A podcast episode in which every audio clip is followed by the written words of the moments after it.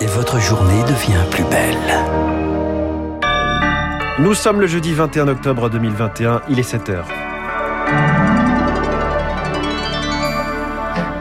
La matinale de Radio Classique avec François Geffrier.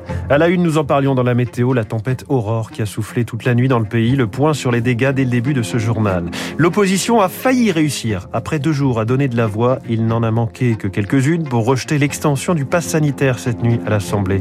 Et puis pas de passe en Grande-Bretagne malgré la flambée des cas. Boris Johnson dit non à de nouvelles mesures. Nous serons sur place. Le pouvoir d'achat, un débat bien français, un piège dans lequel tombent tous les gouvernements et les candidats. Ce sera l'édito de François Vidal dans 10 minutes. Puis l'invité de l'économie, on va parler compétitivité avec Alexis Karklins-Marchais dans un quart d'heure, lui qui vient de publier son rapport 2021 sur la question, compilant des dizaines d'études et de classements. On verra comment se positionne la France. Avant de retrouver David Doucan pour l'info politique et David Abiker pour les unes de la presse. Radio classique. À la une, Augustin Lefebvre, le jour se lève et Aurore quitte le pays après avoir provoqué des dégâts. Pas de perte humaine à déplorer après le passage de cette tempête, mais Pierre Collat, ça a soufflé très fort. Jusqu'à 175 km heure à Fécamp, 150 au Havre, à Paris 103 km heure dans les rues et plus de 150 au sommet de la Tour Eiffel cette nuit, c'est rare. On a encore du mal à avoir un bilan précis des dégâts, il y a quelques coupures d'électricité, notamment dans le Loiret. Le vent continue de souffler fort en Ile-de-France, dans l'Aisne, l'Oise, la Marne, les Ardennes et la Meuse. Ces départements sont en vigilance orange. Il faut être très prudent sur les routes ce matin. Beaucoup d'arbres, de branches sur les chaussées. Et puis du côté des rails, c'est compliqué. Aucun train ne circule en Normandie jusqu'à au moins 10 heures. Entre Nancy, Metz et Luxembourg, dans les deux sens, la circulation est totalement interrompue. En Ile-de-France, la plupart des lignes de RER e sont impactées. Même chose pour les TER. À l'arrivée et au départ de Paris, jusqu'à 1h30 de retard.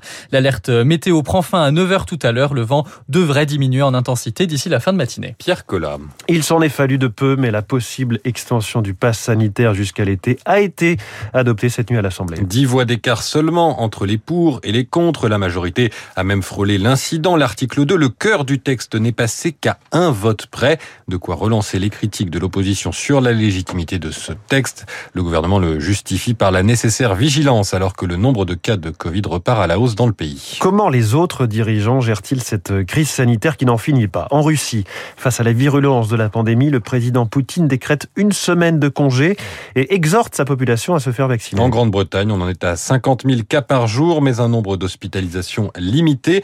Le gouvernement de Boris Johnson a donc rejeté hier toute nouvelle mesure. Laura Calmus est à Londres pour Radio Classique. À la terrasse de Ronnie's Café au nord de Londres, les clients profitent des derniers rayons de soleil de l'année, les uns à côté des autres. Le Covid n'est plus au centre des discussions. Andrew aussi sirote une limonade avec son fils et pour eux, pas question de s'affoler. Je ne suis pas trop inquiet, les gens en ont assez et le gouvernement aussi ne s'inquiète pas et nous dit de vivre normalement. Le Covid, ça ne m'inquiète plus vraiment. À mon avis, la majorité des jeunes pensent la même chose. Une position que ne partage pas Michael Farrell, qui a 70 ans et des problèmes de santé. Le gouvernement n'est pas capable de faire marcher les choses. Je préférerais vivre n'importe où ailleurs en Europe car ici le masque n'est pas obligatoire et très peu porté, le pass sanitaire n'existe pas, et hier encore, lors d'une conférence de presse, le ministre de la Santé a répété qu'il ne changerait pas de stratégie.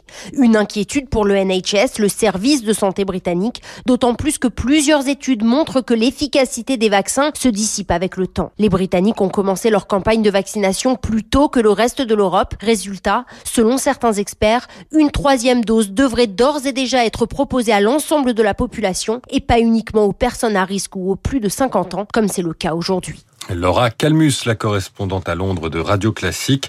Au Brésil, le président d'extrême droite euh, Jair Bolsonaro assure qu'il n'est euh, coupable de rien. Il a été mis en cause hier par une commission parlementaire qui l'accuse d'une gestion criminelle de cette crise sanitaire. Cette troisième dose qu'évoquait Laura, elle est encore limitée chez nous aux plus de 65 ans et aux patients immunodéprimés. Et pour l'instant, ils sont peu nombreux à l'avoir reçu. Un tiers, c'est 2 millions des 6 millions de personnes éligibles. Alors, le gouvernement dit réfléchir à conditionner le pass sanitaire à cette troisième dose. Une piste controversée pour le professeur de santé publique Philippe Amouya. Il faut d'abord faire de la pédagogie. Moi, je suis pas encore fan. Je trouve qu'on n'a pas encore assez insisté sur l'importance de cette troisième dose. Il faudrait qu'il y ait un discours euh, plus consensuel et des spécialistes et tout le monde de reprendre les résultats d'Israël pour dire voilà, maintenant on sait que c'est important que vous fassiez vacciner, allez-y. Bah, L'assurance maladie appelle des gens, ils envoient des textos pour inciter les gens qui ont une immunité qui a tendance à baisser parce qu'ils ont plus de 65 ans à se refaire vacciner. Le propos recueilli par Rémi Pfister. En Nouvelle-Calédonie, les indépendantistes kanak appellent à la non-participation au troisième référendum sur l'indépendance. Il doit avoir lieu le 12 décembre prochain. Le FLNKS accuse le gouvernement de maintenir le scrutin malgré la crise sanitaire. Il le soupçonne de vouloir en faire un argument dans la campagne présidentielle qui arrive en cas de victoire du non à l'indépendance. La gendarmerie annonce ce matin l'arrestation d'un homme. Il était activement recherché dans le Vaucluse hier, soupçonné d'avoir décapité son grand-père.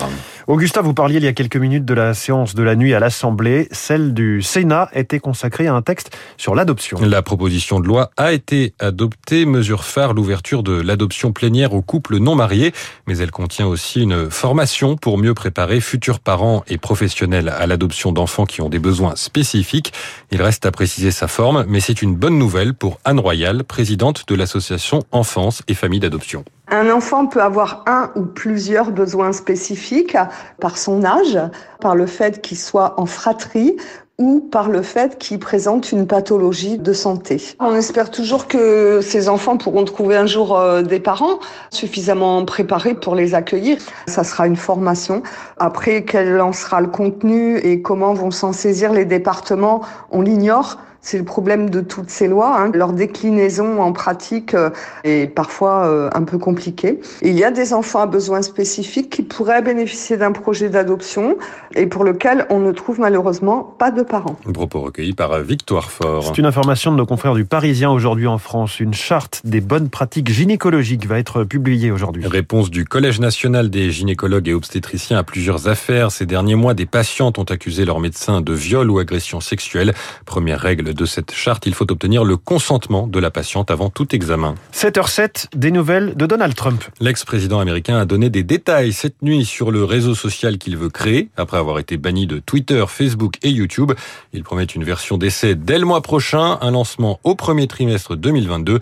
Il veut aussi lancer un service de vidéo à la demande et de podcast. Enfin, la France a réussi son entrée dans les championnats du monde de cyclisme sur piste à Roubaix, une médaille d'argent pour le trio de vitesse hier. Le quatuor de la poursuite est en finale ce jeudi. Merci Augustin Lefebvre. Prochain journal sur Radio Classique à 7h30 avec Marc Tédé. Dans un instant, le rappel des titres de l'économie, l'édito de François Vidal des Échos, garantir le niveau de vie des ménages coûte que coûte en empilant les aides. Est-ce bien raisonnable? Sa réponse dans quelques secondes.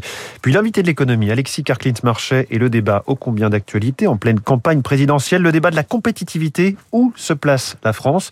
Vous le saurez en continuant d'écouter Radio Classique.